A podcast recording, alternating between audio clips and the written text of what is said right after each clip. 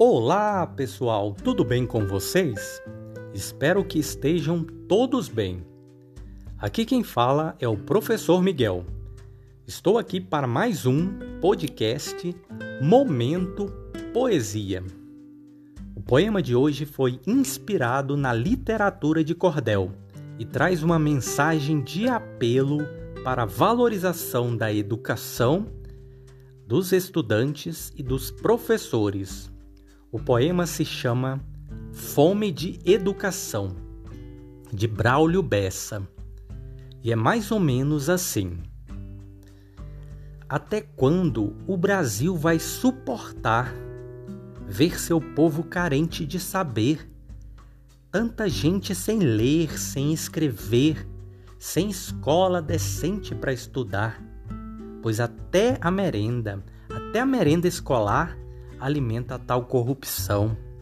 Num lugar em que tudo dá no chão, na escola deveria ter fartura. Um país desnutrido de leitura só se salva comendo educação.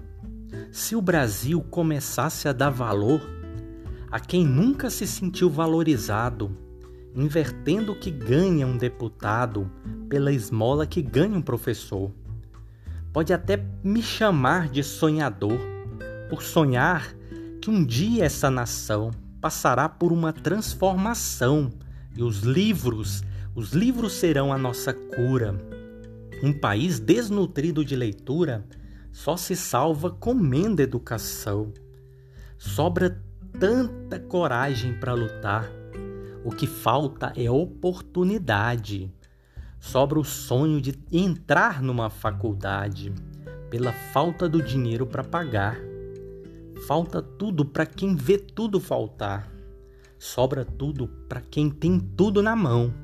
Só não falta em tempo de eleição. Blá blá blá blá, lenga lenga e muita jura. Um país desnutrido de leitura só se salva comendo educação.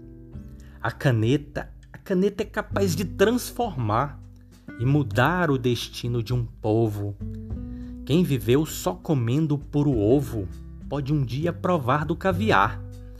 Já vi gente que, por ter como estudar, se mudou do barraco para mansão, batalhando com total dedicação. Conseguiu ter a vida menos dura. Um país desnutrido de leitura só se salva comendo educação. Esse povo, esse povo que tem tanto para dar, não recebe o que tem para receber. Não consigo aceitar ou entender. Ninguém vem a querer me explicar.